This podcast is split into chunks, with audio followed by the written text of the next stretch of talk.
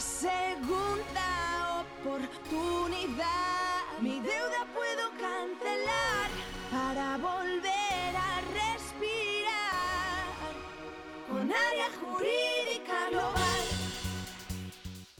Buenos días a todos, un miércoles más en nuestro podcast jurídico aquí en Área Jurídica Global.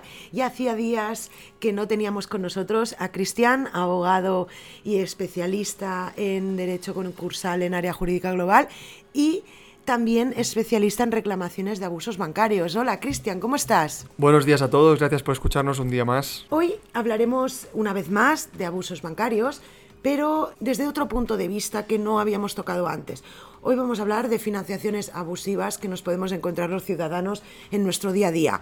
Cristian, ¿verdad que te has encontrado bastantes clientes que vienen al despacho con cualquier tipo de financiación abusiva? Sí, lo cierto es que pueden ser desde cualquier préstamo hipotecario, que es lo que más se suele ver, ¿no? Eh, lo que más está al día. Eh, y es noticia pues las cláusulas suelo, las, los intereses de demora, la comisión de apertura, las comisiones por posiciones deudoras, son cláusulas que siempre nos encontramos, o casi siempre nos encontramos en las escrituras de préstamos eh, hipotecarios. Pero luego, más allá de, de esto, pues hay otra serie de financiaciones en las cuales la justicia ha declarado que son abusivas o usurarias, porque aquí tenemos que diferenciar ambos términos. Una cosa es que sea una cláusula abusiva porque eh, se incorpora y perjudica al consumidor, porque le da más beneficios al banco.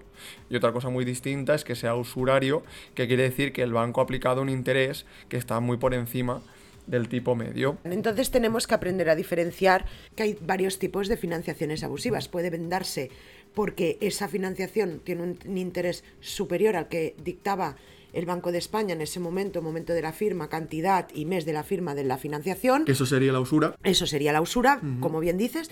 Y después podemos encontrarnos otras financiaciones tipo hipotecarias, préstamos, que contienen cláusulas abusivas, es decir, que podríamos incluso llegar a la nulidad de esa financiación. Bueno, dependiendo, dependiendo, porque si es una cláusula abusiva, no es una, un elemento esencial del contrato, que no es algo indispensable, como pueden ser los intereses de demora, que solo te los cobran cuando impagas, o las comisiones de morosidad, que solo se cobran cuando impagas una cuota, esas cláusulas y se, se, pueden sacar de ese contrato, se puede recuperar todo ese dinero con intereses legales desde que se abonó, por lo tanto hay bastante dinero a recuperar, eh, no quiere decir que, que, que, nos carguemos el contrato, como quien dice. Para que nosotros podamos declarar nulo el contrato en su totalidad, se tiene que declarar nulo un, una cláusula como puede ser la de los intereses normales y corrientes, que sería el precio. Entonces, sin el precio no puede subsistir el contrato. Vale. Entonces, vamos a, ir más adentro de la cuestión. En el caso de una persona que ha ido a una tienda de electrodomésticos para comprarse nevera, microondas, eh, lavadora y secadora, por ejemplo, y cogen y se lo financian todo. ¿Esta persona podría estar teniendo una financiación abusiva con una tienda de su barrio? Dependiendo del tipo de interés que le apliquen y dependiendo de la entidad, porque hay tiendas que utilizan entidades que no suelen aplicar intereses abusivos, pero hay otras que sí que no solo es que te apliquen esa financiación un tipo de interés por encima del normal, que también puede ser, puede ser como hemos dicho, abusivo o usurario, sino que además eh, encasquetan al comprador pues una cuenta permanente, en el caso de Cofidis le llaman cuenta permanente, aparte de financiarte los dientes, por ejemplo, te meten una cuenta permanente con un tipo de interés elevadísimo. Luego te van llamando, oye, mira que tienes mil euros disponibles para utilizarlos cuando quieras y pagarás solo una cuota, pues con eso se activa esa financiación y te están metiendo un, un, producto usurario o abusivo. ¿Y el cliente no tiene ni idea? No, porque el cliente firma lo que aparentemente es un contrato de préstamo, pero abajo del todo pone autorización para suscribir contrato de cuenta permanente o de tarjeta que luego a cabo de tres días te llega la tarjetita con el tipo de interés, porque tampoco sabes el tipo de interés, eso es falta de transparencia y también se puede anular. Entonces todo lo que me estás comentando me lleva siempre al mismo punto. Es decir, no tenemos esa costumbre aquí en España de acudir a nuestro abogado. Sin embargo, es muy importante tener ese asesoramiento, ¿no? Porque ¿quién más que vosotros puede detectar esas usuras, eh, abusividades, ¿no? O sea, nosotros también ofrecemos el servicio de asesoramiento que es si algún cliente o no, o no, cliente, luego será cliente, ¿no? Obviamente, acude, oye, mira, que estoy buscando financiación y me, me conceden este préstamo al 100%.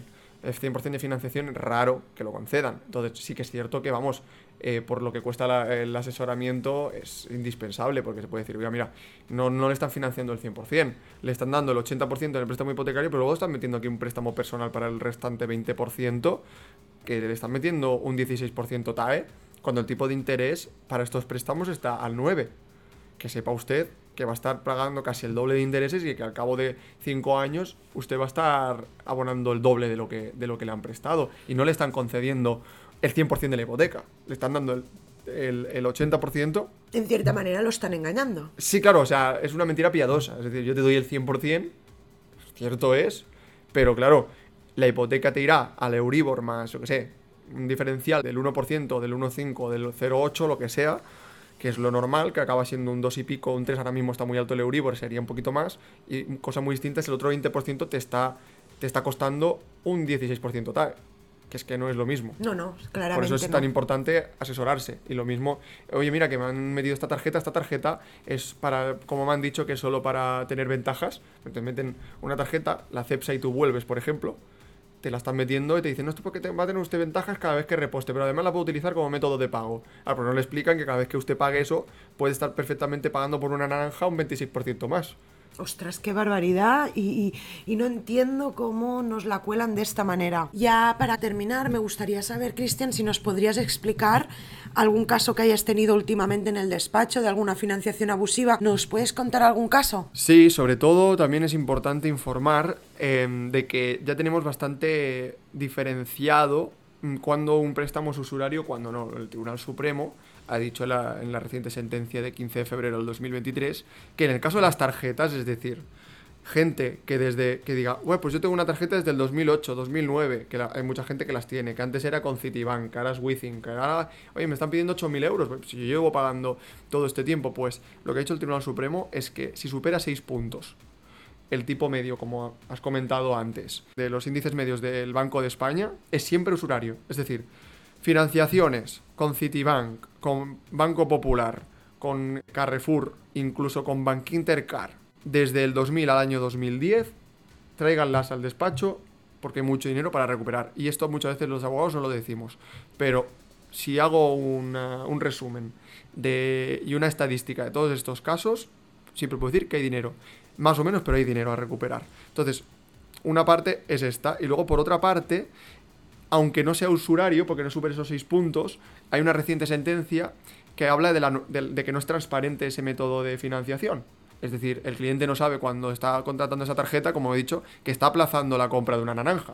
Y que por esa naranja va a pagar. Es que es tan sencillo como este ejemplo, parece una tontería. Es que parece una tontería, pero realmente si lo pones con el ejemplo de la naranja, llega a todo el mundo que te están engañando o te están ocultando información. Exacto, si yo voy a comprar a Mercadona y me hace una compra de 1,75€, hago que compro por 1,75€ y, Y, esa pagas compra... un euro setenta y cinco. Esa compra, exacto, yo no lo pago al momento, pero eso se va a acumular a lo que yo ya he estado utilizando durante X tiempo y ellos te dicen, no, si usted va a pagar una cuota de 120 euros.